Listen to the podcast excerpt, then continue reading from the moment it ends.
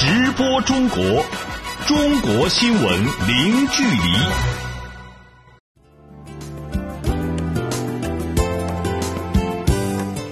这里是直播中国节目，听众朋友你好，我是张俊。在今天的节目中，我们首先来关注正在北京举行的中国全国人大和政协的年度例会。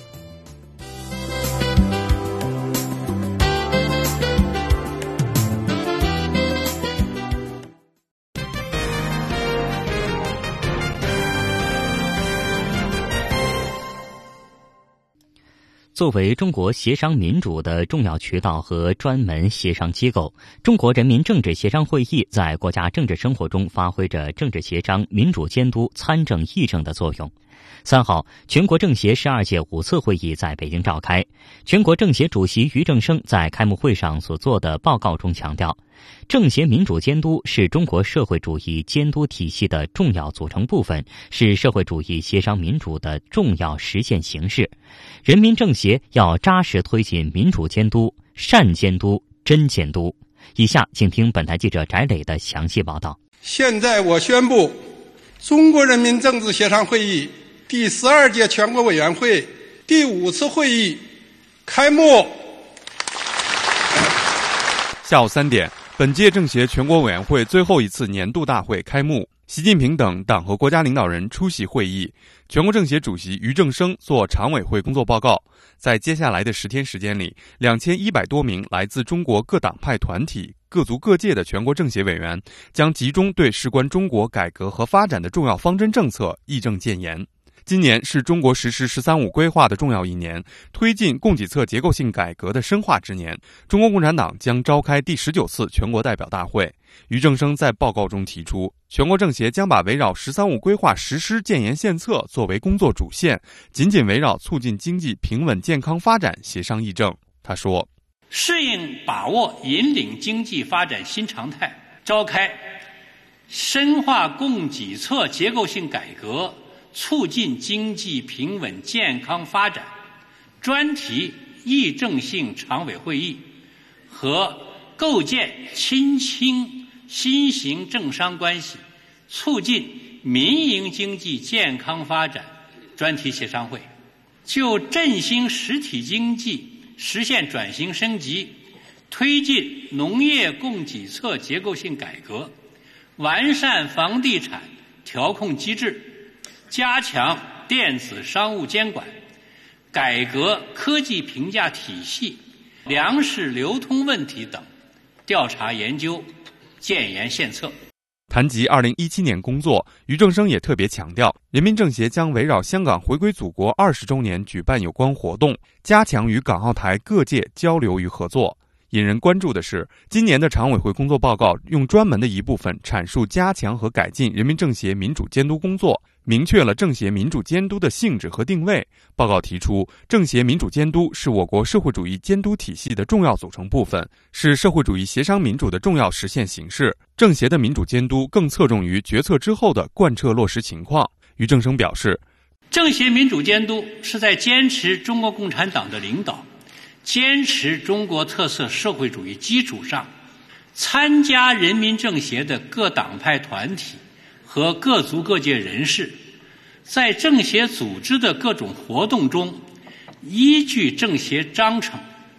以提出意见、批评、建议的方式进行的协商式监督。那么，政协的民主监督究竟该怎么履行？在二号举行的政协首场记者会上，大会发言人王国庆以一个实例做了说明。去年九月，全国政协委员视察团围绕中华老字号品牌质量提升情况啊，开展了民主监督活动。为什么选这个题？好像大家一想到老字号啊，就油盐酱醋茶等等，都是一些小的，但是这个看似小啊，但关系到千家万户百姓的切身利益。委员视察团啊，在调查分析了几十家老字号企业的生存现状以后，提出了不少监督性的意见。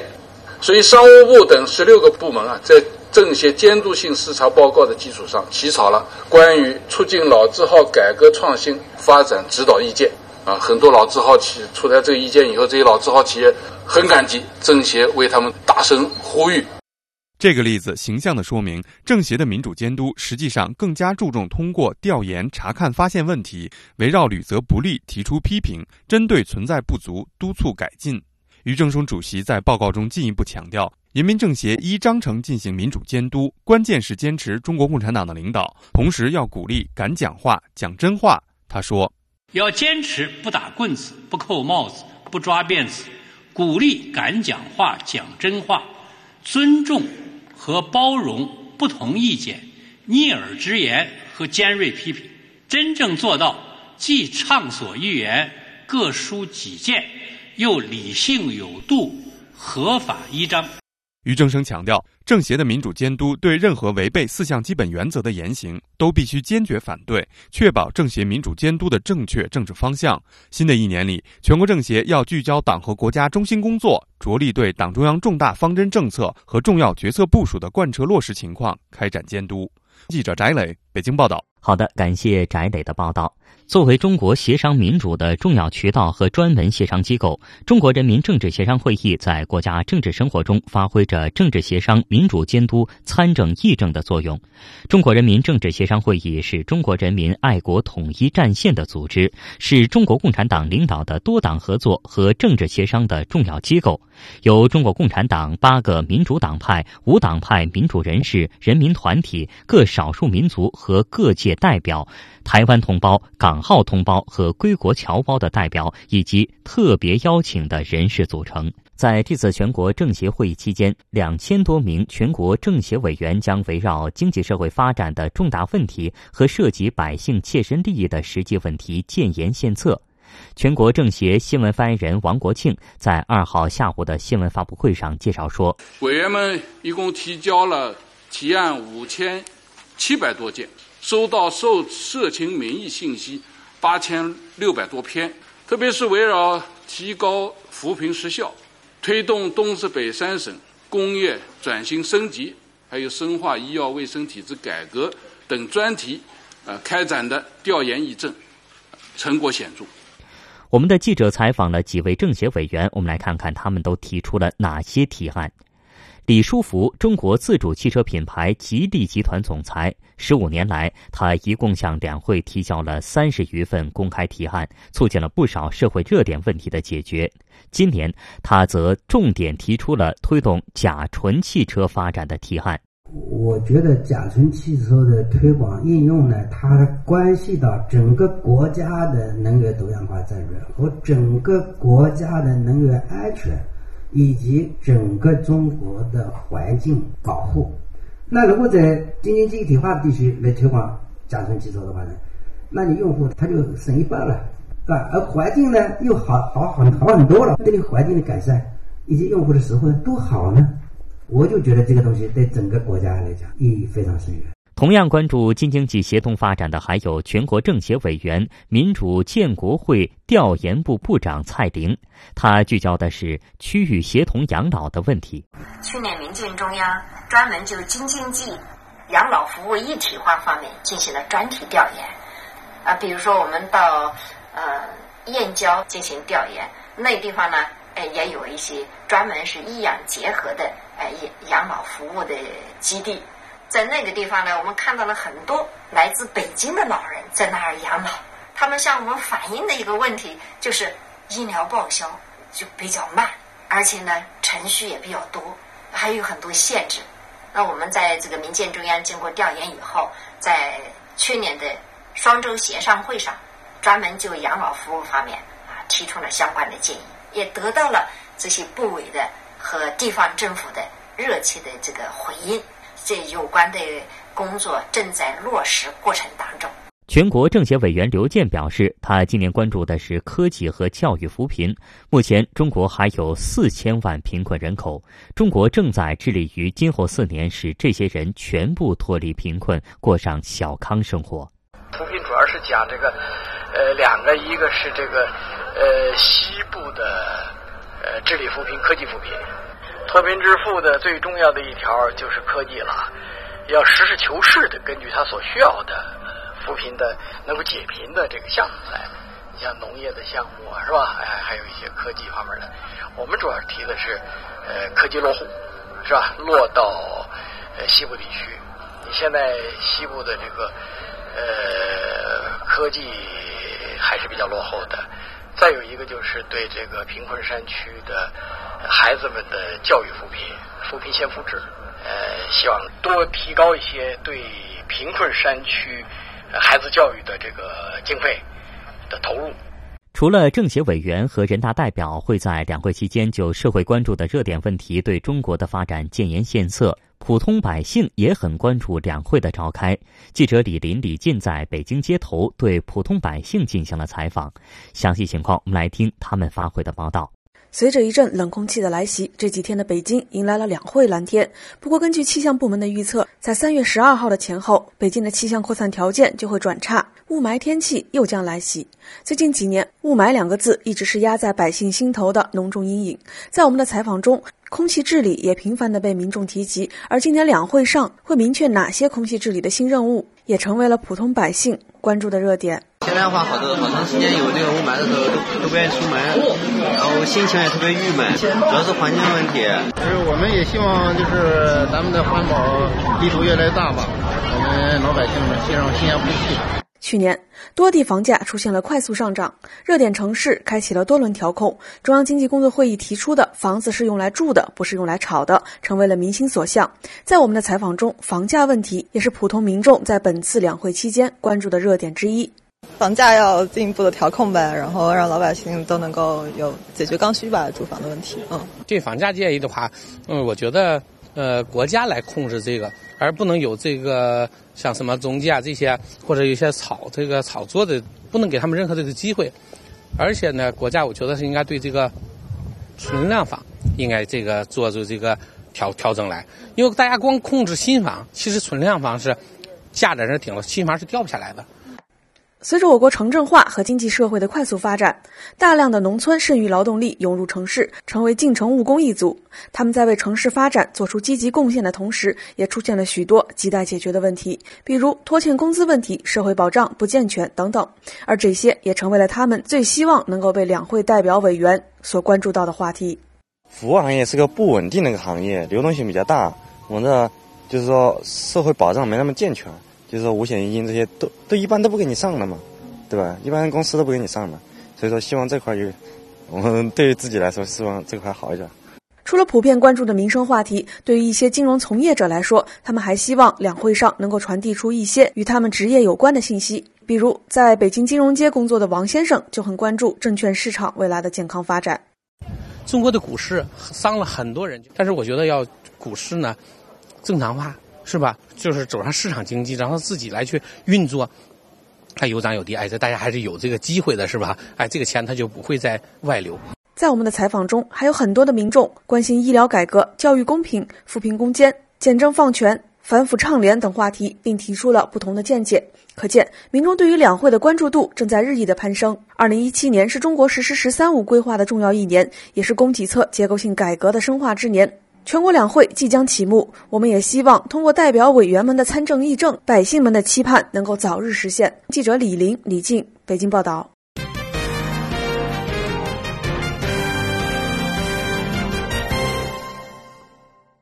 接下来，我们来关注过去一周科技领域的新鲜事儿。本周，中国发布了新一代静止轨道气象卫星“风云四号”获取的首批图像与数据。二零一七年，澳大利亚航展在墨尔本阿瓦隆机场开幕，中国火箭首度亮相这一亚太地区重要航展。高精度车用北斗芯片发布，中国汽车导航将进入米级定位时代。下面我们来听记者王欢星为您带来的一周科技盘点。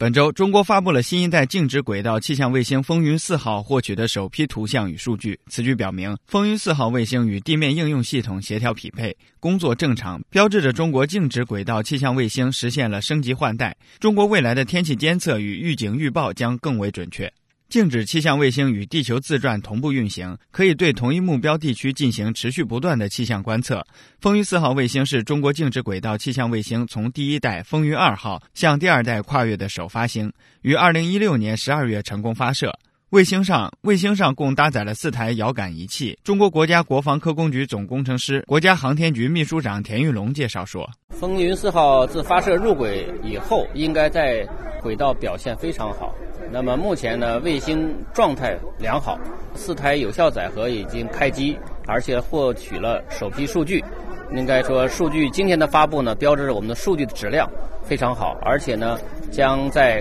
更广泛的领域将会得到应用。”应该说，这些数据表明的风云四号卫星呢，应该是呃达到了预期预期的指标要求。那么应该说，我们也给予评价，综合性能处于世界领先水平。迄今为止，中国已经成功发射了十五颗气象卫星，其中八颗卫星在轨运行，实现了气象卫星业务化和系列化，成为世界上少数几个同时拥有极轨和静止轨道气象卫星的国家。二零一七年澳大利亚航展本周在墨尔本阿瓦隆机场开幕，中国火箭首度亮相这一亚太地区重要航展。新一代运载火箭的代表长征五号、七号受到国外客户的广泛关注。此次中国航天最新成果在国际航展的亮相，将为中国航天进一步开拓国际商业航天市场、寻求国际合作新模式奠定基础。中国航天科技集团医院宇航部部长李同玉表示，对接国际市场，中国航天人有自信、有底气，这背后是一系列优。的记录。那么我们有长征五号、长征七号和长征十一号，都先后在二零一五年下半年、二零一六年，呃，取得了圆满的成功。所以，这个我们整个一个中国的运载火箭的这个技术实力呢，上了一个大的台阶，运载能力的话呢，也成倍的增长。目前为止是飞行成功率最高，在国际市场上，这个保险费率是相当低的。澳大利亚航展每两年举办一次，此次是中国航天科技集团首次赴澳参展，主动策划让中国火箭走出去。新一代运载火箭长征五号、长征七号、长征十一号，以及现役火箭长征二号丙、长征二号 F 以及长征三号甲系列运载火箭都在此次的展出之列。除了以一比二十比例展出的五枚具有代表性的长征系列火箭模型之外，还设置了长征五号全息展示内容。下面来关注一组科技简讯。网联通讯联合实验室本周在北京发布高精度车用北斗芯片，达到米级定位精度，三秒钟快速定位。这意味着中国汽车将进入米级导航时代。中国汽车联网产品认证联盟表示，年内将推动北斗米级快速定位终端普及应用，引领中国汽车产业快步迈向精准服务时代。据介绍，未来数月，应用米级快速定位芯片和配套记录仪、后视镜、导航仪、车用网关等联网智能终端产品将相继面世，按标准接入互联网、位置网和视频网。记者日前从中国国家海洋局获悉，中国蛟龙号载人潜水器本周在西北印度洋成功开展了中国大洋三十八航次的首次下潜，这是中国第一次对西北印度洋开展深度调查，也是全球首次在该区域进行载人深潜调查。据了解，载有三名潜航员的蛟龙号在西北印度洋。卡尔斯伯格济沃残二号热液区被布放入水，本次下潜最大深度为三千一百一十七米。下潜进行了环境参数测量，并放置了微生物负极装置，开展了侧身侧扫微地形测量，观察到枕状玄武岩和灰白色油孔沙。初步估计卧蚕二号热液区直径范围为一百米，烟囱体的高度达到十米左右。记者王环星北京报道。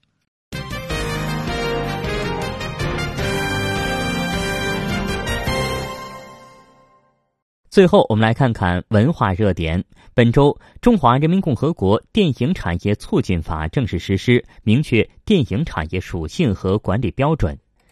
中国文联十届二次全委会在北京召开，多举措让传统文化活起来。大英博物馆一百件文物国博开展，中国元素闪耀全场。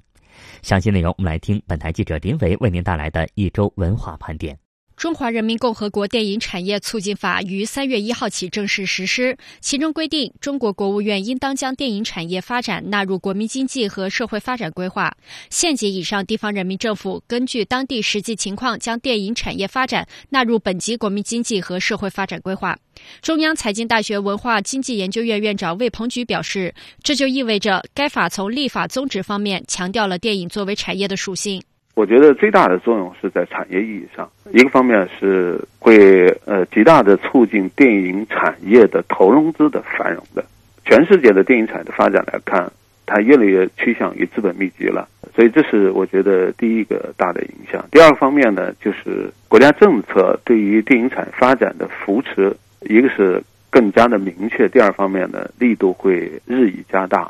此外，作为中国文化产业领域的第一部法律，《电影产业促进法》还对电影创作、设置、电影发行等操作层面做了详细规定。例如，明确规定未取得电影供应许可证的电影不得发行、放映、参加电影节展，不得通过互联网、电信网、广播电视网等信息网络进行传播。不得制作为音像制品，不得改成网络电影在网上发行。这就意味着网络电影的审核终于与传统电影逐渐同步。再比如，针对近年来电影行业内存在票房造假等乱象，该法也在惩罚金额方面做了明确规定。对于虚报、瞒报票房收入等违法行为，将把罚款数额与违法所得挂钩，实行按倍计罚。中国文联第十届全国委员会第二次会议二月二十八号在北京召开。会上，相关负责人总结了近期中国文艺领域工作的亮点。中国中宣部副部长景俊还指出，风靡全国的电视节目《中国诗词大会》等作品，就让中国传统文化迸发出新的生机，增强了民族文化自信。春节期间热播的《中国诗词大会》第二季，充分反映了人们对优秀传统文化是有着极大热情的。这几年，中国文联实施了一些弘扬优秀传统文化的重点项目，比如中华文明历史题材美术创作工程，推出了不少内容厚重、艺术精湛的画作，比如中国民间文学大戏出版工程等。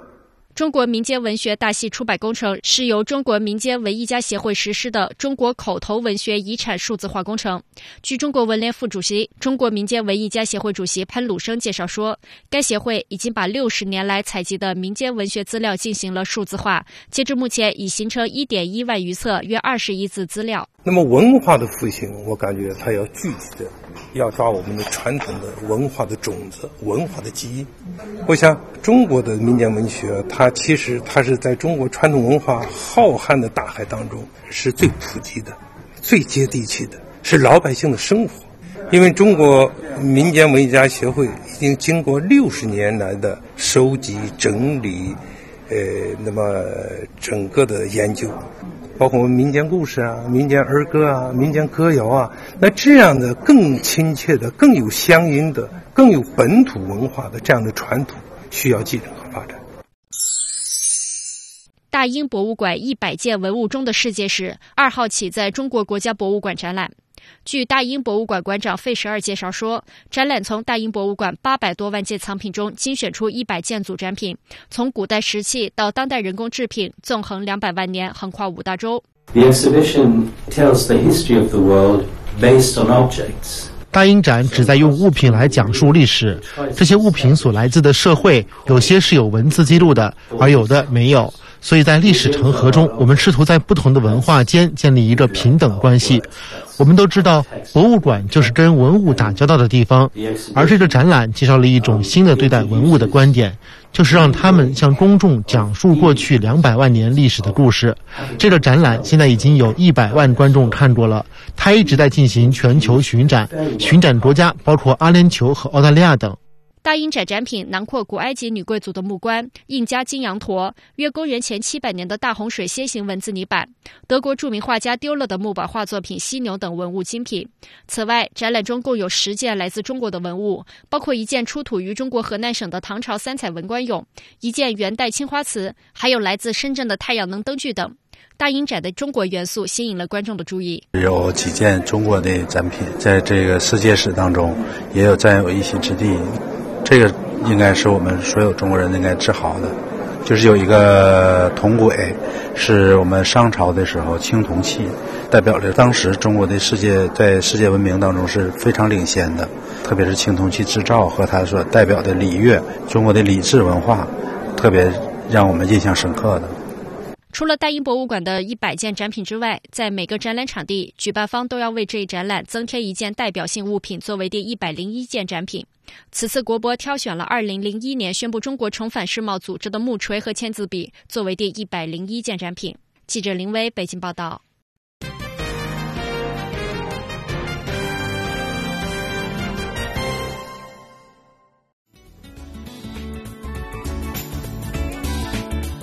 听众朋友节目的上半段到这里就结束了，下半时段我们来关注过去一周的财经大事，也欢迎您继续收听。直播中国，中国新闻零距离。听众朋友，您现在正在收听到的是直播中国节目。节目的下半段时间，我们首先来盘点过去一周里的重要财经新闻。本周，二零一七年两会大幕开启，中国深化改革、“一带一路”合作等经济话题引发关注。中国银监会表示，今年将提高风险防控水平，更好支持实体经济。中国养老保险基金的运行总体平稳，加强养老基金投资风险管控。详细内容，我们来听记者任杰带来的一周经济盘点。本周，中国迎来二零一七年两会时间，在稳中求进成为中国当下经济工作总基调的情况下，供给侧结构性改革、防控金融风险、一带一路建设等经济话题成为今年两会讨论的热点。去年中国经济增速为百分之六点七，在内外部错综复杂的环境下，这样的发展速度保障了“十三五”的良好开局。那今年的政府工作报告将公布怎样的 GDP 增速和其他国民经济发展目标，备受瞩目。此前，世界银行和国际货币基金组织均将二零一七年中国经济增速预期设定为百分之六点五左右。厦门大学宏观经济研究中心教授卢胜荣判断，今年中国经济下行的压力依然存在，但是增速下降的幅度会逐渐缩小。随着制造业过剩产能的不断消化，以及制造业产品结构的调整，工业企业增加值增速开始企稳，第三产业占比的不断提高，减缓了经济紧缩对就业的压力。二零一七年，中国 GDP 增速将为百分之六点六四，比二零一六年下降零点零六个百分点。今年是中国供给侧结构性改革的深化之年。中国社会科学院经济研究所所长高培勇认为，如何降低企业负担、提振实体经济是政策建议的侧重点。说今年的一个政策重点要着眼于供给侧的这种这种结构性调整，意识到我们走入了经济发展新常态，意识到在搞供给侧结构性改革。实际上，我们能够操用的政策手段，第一是不多的，第二是不熟悉的。我们熟悉的都是以往的一套一套做法，就很可能不由自主的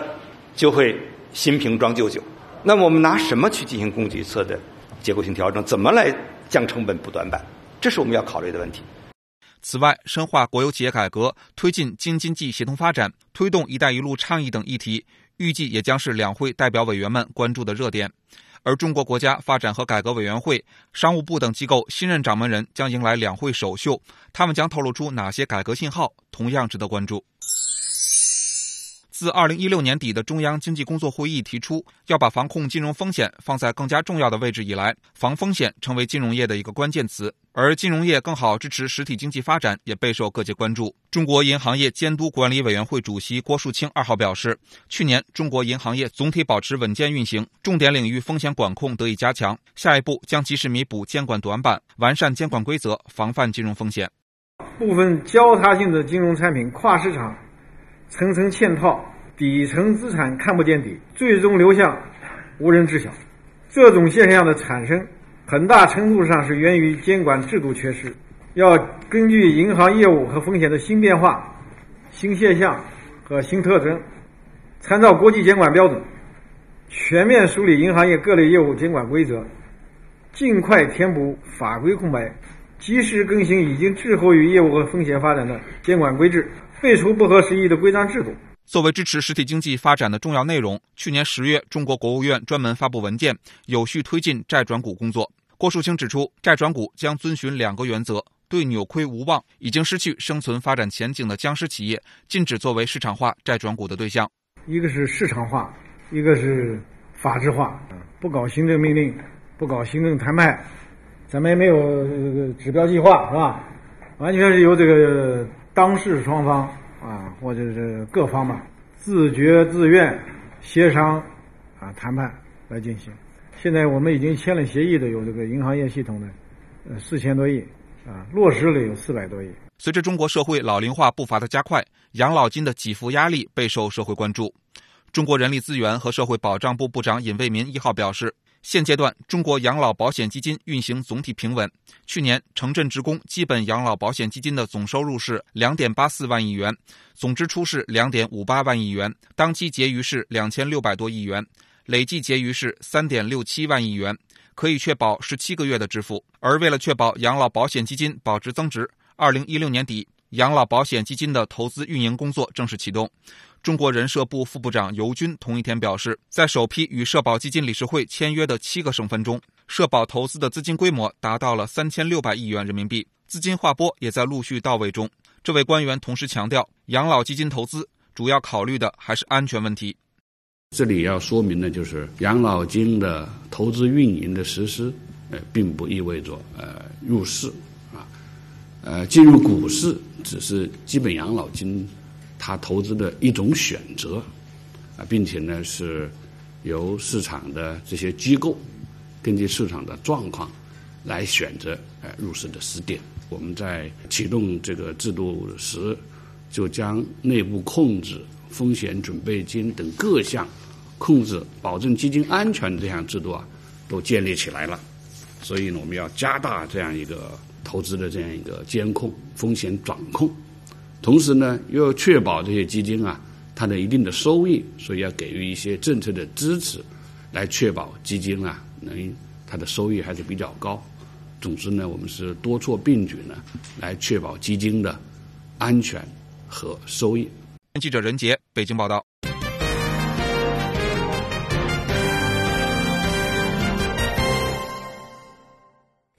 接下来，把时间交给主持人葛鹏，让他带我们一起走进新财富时间，听听才知道。大家好，这里是新财富时间，听听才知道，我是葛鹏，欢迎来到本期的节目当中。二月二十三号，微博发布了一份非常靓丽的财务报告。财报显示，微博在第四季度的净营收是二点一二七亿美元，较上年同期增长了百分之四十三；净利润有四千三百万美元，较上年同期增长了百分之一百二十五。截止到二零一六年年底，微博月活跃用户全年净增长七千七百万，增至三点一三亿，移动端占比达到了百分之九十。在新浪发布二零一六年第四季度以及二零一六年度财报的时候，曹国伟不无自豪的这样说：“我们以又以强劲的季度结束辉煌的二零一六。”有人说微博正在实现着二度崛起，那么是不是这样呢？未来的微博又会如何发展？还能给我们带来惊喜吗？在今天的节目当中，我们把目光聚焦新浪微博。节目当中请到的嘉宾是百联咨询的创始人、商信书院的院长庄帅，我们一块来聊一聊新浪微博二度崛起，未来究竟会怎样？节目的进行当中，如果你感兴趣，也可以和我们保持互动，在微信当中搜索“新财富时间”的公共账号，就可以与我们交流。这里是新财富时间，听听才知道。我是葛鹏。首先来欢迎今天的嘉宾，百联咨询的创始人、商信书院的院长庄帅。你好，庄帅。主持人好。嗯，今天我们来关注微博哈。嗯。微博有人说这有点是老树发新芽了，因为对于走下坡路的公司，显然是具有非常重要的意义。呃，这一次的财报看着很亮眼，而我们也看到太多的巨头呢，慢慢走向没落的一些案例，比如说像当年的雅虎啊、摩托罗拉、人人网啊，真的是很少能。看到所谓的咸鱼翻身，而微博从上线到至今有七年的时间了，辉煌过也落寂过，而在其发展顶峰的时候，没有找到适合自身发展的商业模式，当时是险些被卖掉的。就在三年前，即使是微博内部的员工可能都不看好今天，但是从今年的财报我们来看到，二零一六年微博的全年总营收同比增长了百分之四十五，达到了四十三亿多人民币，全年的净利润大幅增长了。百分之一百八十是超过了华尔街分析师的平均预期，呃，我们也看到的就是财报发布之后呢，这微博的股价是大涨的，市值呢也是超过了一百二十亿美元，而且是首次一度是超越了 Twitter。那现在就来说说哈，呃，虽然说是一度超越了 Twitter，那为什么微博的市值真的能做到这一步？呃，我觉得应该有一个拐点哈，就是在应该我记得。没记错的话，应该是一二年的样子，就阿里参股了这个微博，嗯，然后呢，开始在它的这个呃卖家的这个后台，就是淘宝直通车的后台开始植入微博的这样一个渠道，然后呢开始来给微博输血。嗯，呃，在这个过程中呢，实际上也开始向微博来做一个商业化的一个调整，因为阿里其实很强的是，呃，商业模式的运营和这个优化的能力啊。那我觉得这个是一个很重要的拐点。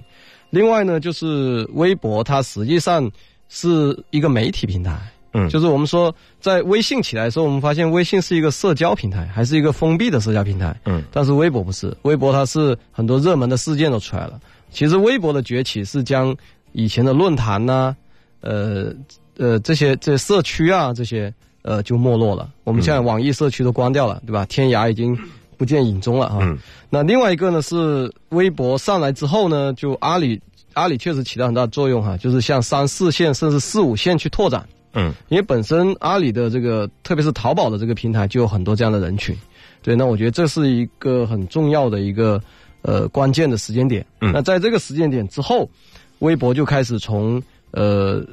信息流，就我们说的原生广告、呃会员收费，还有包括这个媒体啊，就是事件的造势等等这些方面开始全面的进入一个盈利的一个阶段。嗯，呃，可以看得出来啊，这是一次翻身仗。有人说呢，二零一六年这也是微博的一个翻身年，呃，那个已经呃认为是过去式的微博呢，触底反弹，完成了一个逆转，而且相应的活跃数据啊、营收啊都非常的不错，都超出了预期。呃，这可能是因为我们可不可以这样想？是不是因为前两年的确太低了，所以超出了预期？最郁闷的就是他在这个微信出来之后，嗯啊，就是一一年之后，一一年那个时候是最最郁闷的，因为我是零九年玩的微博，嗯，那微博也是大概那个时间出来的。那它最风光的零九到一一年是很风光的，但是微信在一一年底出来之后，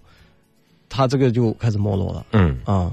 所以回过头来，我们再来看哈，虽然有过没落，但是又再次的崛起。但是这种崛起对于未来这种业绩的持续增长，你是怎么看的？呃，我觉得还有一些创新的点，像包括我们最近微博的活跃度上升，我觉得很重要的是这个呃视频，像短视、最早的短视频是秒拍嘛，嗯，在去年就一六年一月份的时候，我很多的微博上的朋友开始加入这个秒拍的阵营去发内容。那因为微博上最核心的是内容，那内容我们可以看到有图文内容和视频内容，还有声音内容三个维度。嗯，那声音内容微博就已经放弃了，没也没什么机会了，呃，可能给芬达呀这些去做了。然后图片的图文内容呢，实际上是很难持续创造的，就是我们天天在上面写，哪怕就是一行这个一百四十个字，我也写的很费劲，对吧？呃，我觉得这是一个。那视频内容就很容易创造。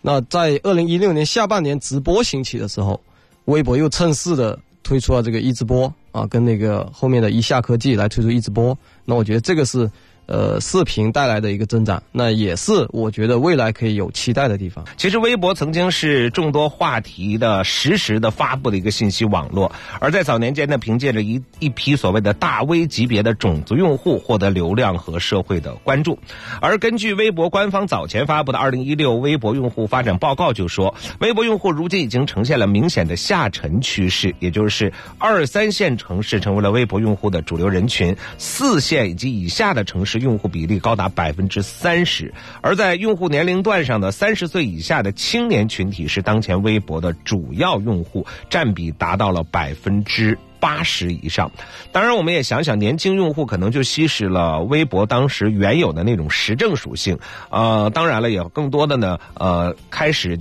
进入到一些垂直的话题，包括刚刚我们说到了很多，所以呢，就是不同的话题分割成了独立的垂直群体来适应这种粘性的增加。呃，我们看现在，说实话，现在看微博，如果不了解的人，刚看上去实在是有点乱，而且想看的东西不一定马上能看到，但是看不到不想看的东西却层出不穷哈。你觉得微博这样的策略你怎么看？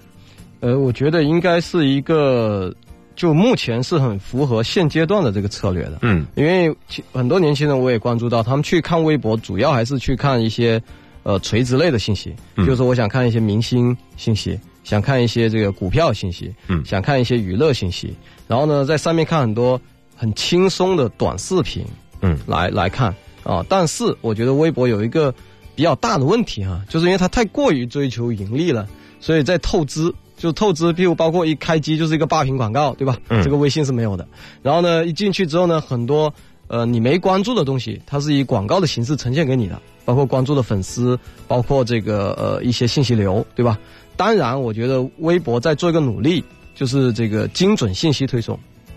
啊，就是哪些哪些信息是这个用户的信息点所在，嗯，来进行匹配。但实际上，这个匹配，我觉得它的一个问题是，它只是浏览习惯的匹配，并不是内之前的这个发内容的匹配。嗯。就是我们说围观群众变多。了，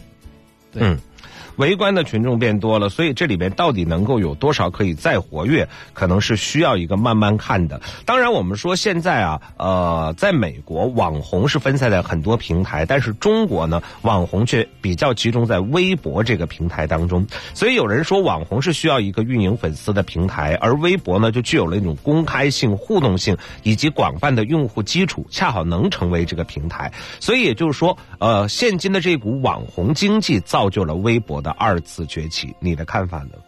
呃，我觉得这是一个很大的诱因，因为我之前在微博上投过，我在我是微博的重度用户，也是嗯老用户。然后呢，我在上面花了不少钱，花钱的目的呢是干嘛呢？是推广我的信息，就哦推广我发的内容，包括长微博和包括这个呃图文，包括现在直播的视频。嗯，那每次推送现在越来越贵了，我之前推送的时候才几块钱，嗯现在推送一次要一两百。哦，对，所以它这个网红为了让自自己的这个视频信息，让自己的直播信息，让自己的一些收会员费的服务信息等等，更多的展现给粉丝的话，嗯。那他就得上上面花更多的钱。对，嗯。那我觉得目前最大的优势是在于网红本身有变现能力。嗯，对，就是你直播有人打赏给你，像我上次直播了一下，也有几十块钱的收入，对吧？那有些很厉害的网红，像那些女美女网红，嗯，她一次可能有几万的收入啊，这真的是可可以的。那这几万的收入拿出几千投到微博做广告，我觉得很 OK。嗯那整个的这个流程是 OK 的。嗯，其实关键还是在于网红能不能持续变现。就是如果网红不能持续变现，那微博就失去失去了这个呃投入的持续有人投入的这个源头。嗯嗯，也就是说，特别简单的一个问题，现在只是有了，呃，它并不是说可以直接的变现，却是有了一种可以变现的渠道。而正是因为有了这个渠道，有了这种所谓的这种变现的一条产业链，呃，有一种鱼水之间的关系，才会使得呃微博呢能够再度所谓的崛起。呃，当然我们也看到很多的听众朋友在我们的弹幕直播，在我们的这个互动平台当中是这样说的：花开枝头说，目前微博的广告量是不是还在继续的增长呢？你怎么看？还是回到刚才那个，就是一网红如果能持续变现，那我觉得微博是有增长潜力的。嗯，其其其次是那些卖货的商家，哦就是卖货卖服务的商家。但是这些商家是投的钱，你是不是愿意看到这样的信息，或者更多这样的信息？从阿里的这个商家投放的广告来说，我觉得反而是下降的。嗯，啊，那我觉得这个是我们需要去看的。是，呃，这边还有一位听众朋友说，说这个直播呀、短视频呐、这都比较适合年轻的群体。那中老年的群体，微博怎么能打出一片市场呢？咱得先关键说说他在乎这个中老年市场。对，我觉得这个是关键，因为我从微博的产品形式来说，他不是很在乎。嗯，很多中老年实际上是在微信转文章转的很开心。是，对，所以这一时刻我就看看微博是不是到三度崛起的时候能够抓住这一点了哈。对。其实之前啊，包括摩根士丹利在内的多家国际知名投行都预测说，视频和直播产品将会推动微博用户和盈利的双增长。而有意思的是呢，在微博发布了创纪录的财报之际呢，助推其再上神坛的背后功臣一下科技，两天前呢又一次被推推上了风口浪尖。这次要说的是什么呢？呃，有知名的科技自媒体人啊。爆料了，说这个一下科技开启了上市步伐，承销商都已经敲定了。随后呢，又有很多媒体进一步报道了谋划上市的具体步骤，甚至哈有的消息已经显示说，月底就会有一位重量级的高管要入职了。顺利的话，今年下半年就要 IPO 了。那庄帅，你先来给我们说说这一下科技如何的助推，以及它这个所谓的上市之后给微博会带来一些什么变化？嗯，就所以刚才我们前面的时候，节目前面说到微微博这个发布财报、财报之后，它的股价上涨嘛，嗯，但可能你们忽略了，因为我在炒美股，那么它第二天实际上第三天是暴跌，嗯，暴跌，新浪和新浪微博两个双双暴跌百分之十六超过啊，所以我写了一篇文章，就是它有三大主因来推动这个暴跌，嗯，第一个呢很关键的就是这个一下科技了，嗯，因为一下科技在微博的一六年有三大助推产品。第一个是我们说的秒拍，嗯，就是短视频，嗯，那第二个呢就是这个一直播，对吧？第三个呢，其实还有一个是那个呃小咖秀，嗯。啊，就是让你有不是有大咖嘛，嗯。或者还有很多小咖，就是培养网红的一个呃一个视频，嗯，那这三个产品呢就助推了这个微博的新的内容来增长。那如果它要独立上市的话，它自自己的这三大平台，那么对于微博来说，只不过是其中的一个渠道。就微博就会变成它的其中一个渠道，嗯，然后里面的很多收入就会归到这个一下科技来。为什么？因为一下科技要抬高股价嘛，对吧？要让资本市场看到它向好的发展嘛。嗯，我觉得这个对微博来说是一个很大的盈利压力啊，收入压力。所以这样一来的话，其实大家也看到了，如果说它真的启动了所谓的上市步伐之后，那接下来对于微博的未来的这个整体的营收情况，其实是值得我们稍微的。等待一下，再看一看，就观望一下。因为其实还有一个比较压力大的原因呢，就是这个今日头条，嗯，他准备做社交了。就是今日头条它最大的定位就是这个精准推送，嗯，那么对广告主的吸引力是很大的，嗯，特别是小微广告主，因为我不想让广告给无相关的人看，嗯。比如我卖保健品的，我当然希望买想买保健品的人看，对吧？嗯，那这个时候它的精准推送的技术和这个品牌定位就要比。这个微博更吸引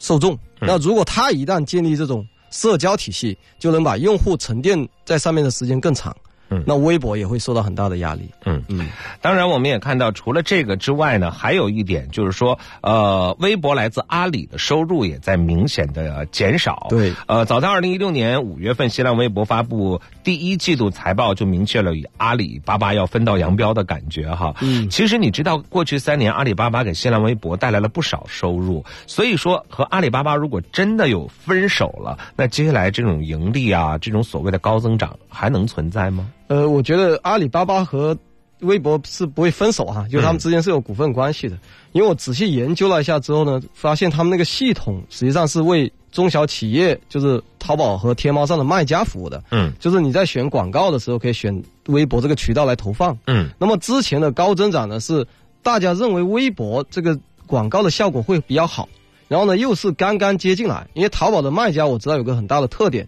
阿里做什么新的动作的时候。或者什么新的推广方式的时候，那些卖家都很踊跃的给钱了。嗯，这就是发生在阿里为什么能给微博带来一两个亿美金的收益的这个情况。嗯，但今年为什么会下降的这么厉害？我觉得不是说微博本身有多努力啊，我觉得这是努力的一方面。其次，是不是可以说明这些淘宝上的卖家觉得没效果？就可能一两前一前面的一两年投的效果不明显。嗯，那么降低了这个呃投放的这个。额度，嗯。啊，那微博如果要能够继续能够吸引到阿里的这些卖家的投放，这是一方面；其次，它要拓展更多的大商家，嗯，我们就说像小米啊，像这些呃广保洁啊这种大广告主，包括线下的大的广告主，嗯，来投放它的广告，可能才会有广告收益上的增长。嗯，可能这种广告收益的增长，还更需要的是真正介入这样的一个入口，能够把流量真正导入到这个广告主那里去哈。对，呃，当然我们也要说了，面对于微博的再一次兴起，我们是乐见的，因为毕竟我们需要，嗯、呃，这个在互联网。整个的大平台当中，需要有这样的一个呃，可以展现出他们自己，或者最简单的，我们需要微博。所以接下来的时间，我们要说的是，微博如果想再上一层楼，或者是巩固自己现有的发展趋势的话，他们还应该。做点什么努力呢？微博的变化可以说让新浪的董事长兼 CEO 曹国伟是非常的兴奋。他在新浪内部的年会上曾经说：“我们对微博正重返中国互联网市场的中心舞台而感到非常自豪。毕竟嘛，在互联网的历史当中，还没有一个产品在经历了流行沉寂之后能再次流行起来。可是所谓的再次流行，会不会是昙花一现呢？微博接下来该如何更上一层楼呢？张帅，在你来看，需要做些什么？我觉得如果微博还是延续现在大，就是占比比较大，现在可以看它可能百分之八十以上都是广告收益的这种商业模式是比较危险的。那未来中微博依托的这个定位，娱乐化、年轻化的定位，那它如果能够像游戏啊，像我们知道网易为什么变成妖股了哈？因为网易的游戏太赚钱了。嗯，那游戏，然后互联网金融。就是为商家本身解决这个数据、大数据之后之间的这个金融服务，对吧？和其他的一些商家服务。嗯。那第三还有就是就是我们说的这个新零售时代下面的跟线下商家之间的对接。嗯。啊，那我觉得这些商家服务的提升，可能会是让微博有不要叫第二春嘛，叫第三春啊的到来。那估值也能够变得更高。但如果这些努力，它在今年最迟到九月份。还没有太大的突破和效果的话，我觉得资本市场会很快给出反应。嗯，谢谢庄帅来到我们今天的节目当中，就新浪微博的再度崛起啊，呃，和我们共同来关注，关注了它的崛起之后，关注它未来接下来如何能够巩固。呃，我们期待着吧，这样的一种社交方式能够继续在我们的生活当中存在着，是的，呃，给我们带来一些方便和便利的社交互动。